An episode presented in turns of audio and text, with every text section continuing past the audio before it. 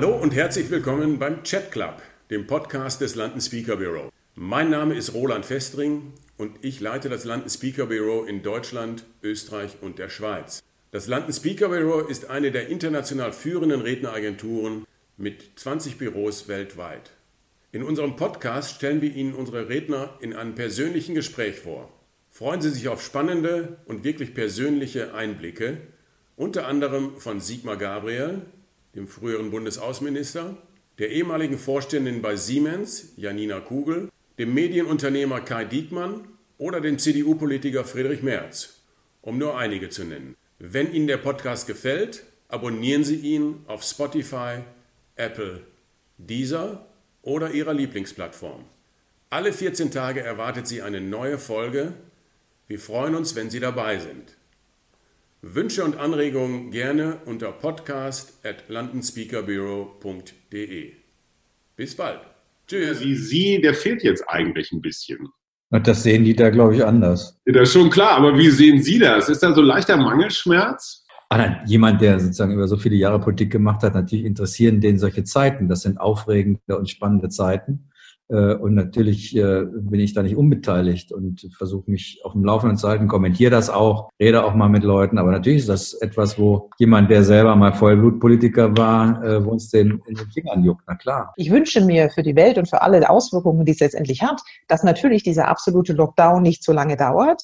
Wenn Sie aber eine wirkliche Veränderung hätten anstößen müssen, dann hätte der Lockdown locker ein Jahr dauern müssen ist es klar, dass wir das nicht wollten. Und jetzt ist aber für mich das Window of Opportunity liegt jetzt wieder darin, ob jemand sagt, wir haben daraus gelernt. Wir haben gelernt, welche Vorteile es gibt und wir springen jetzt eben weiter und wir springen nicht zurück. Der konservative Mindset sagt, ich kann jetzt wieder zurück zu dem Alten, vergessen mhm. wir mal diese sechs Monate und gehen mal wieder zurück. Der progressive und offene Mindset sagt, wir schauen uns an, was hat funktioniert und nehmen die positiven Dinge mit. Herzlich willkommen, lieber Jean-Claude Juncker. Liebe Zuschauer, lassen Sie mich am Anfang gleich transparent sein, dass Sie sich nicht wundern, warum Jean-Claude Juncker und meine Wenigkeit, warum wir uns gleich duzen werden. Wir kennen uns schon viele, viele Jahre und zwar haben wir beide das Geschenk der Freundschaft mit Helmut Kohl genießen dürfen und aus dieser Zeit, aus guten und aus schlechten Tagen, haben wir uns sehr gut kennengelernt und sind deshalb auch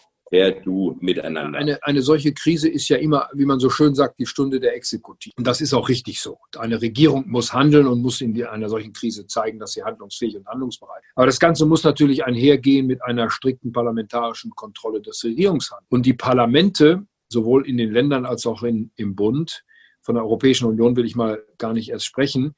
Die Parlamente sind hier sehr stark in den Hintergrund getreten und äh, können praktisch in der Krise wo so die Überschrift steht, Not kennt kein Gebot, können in der Krise kaum noch ihre Funktion als Kontrollinstanzen der Regierungen ausüben.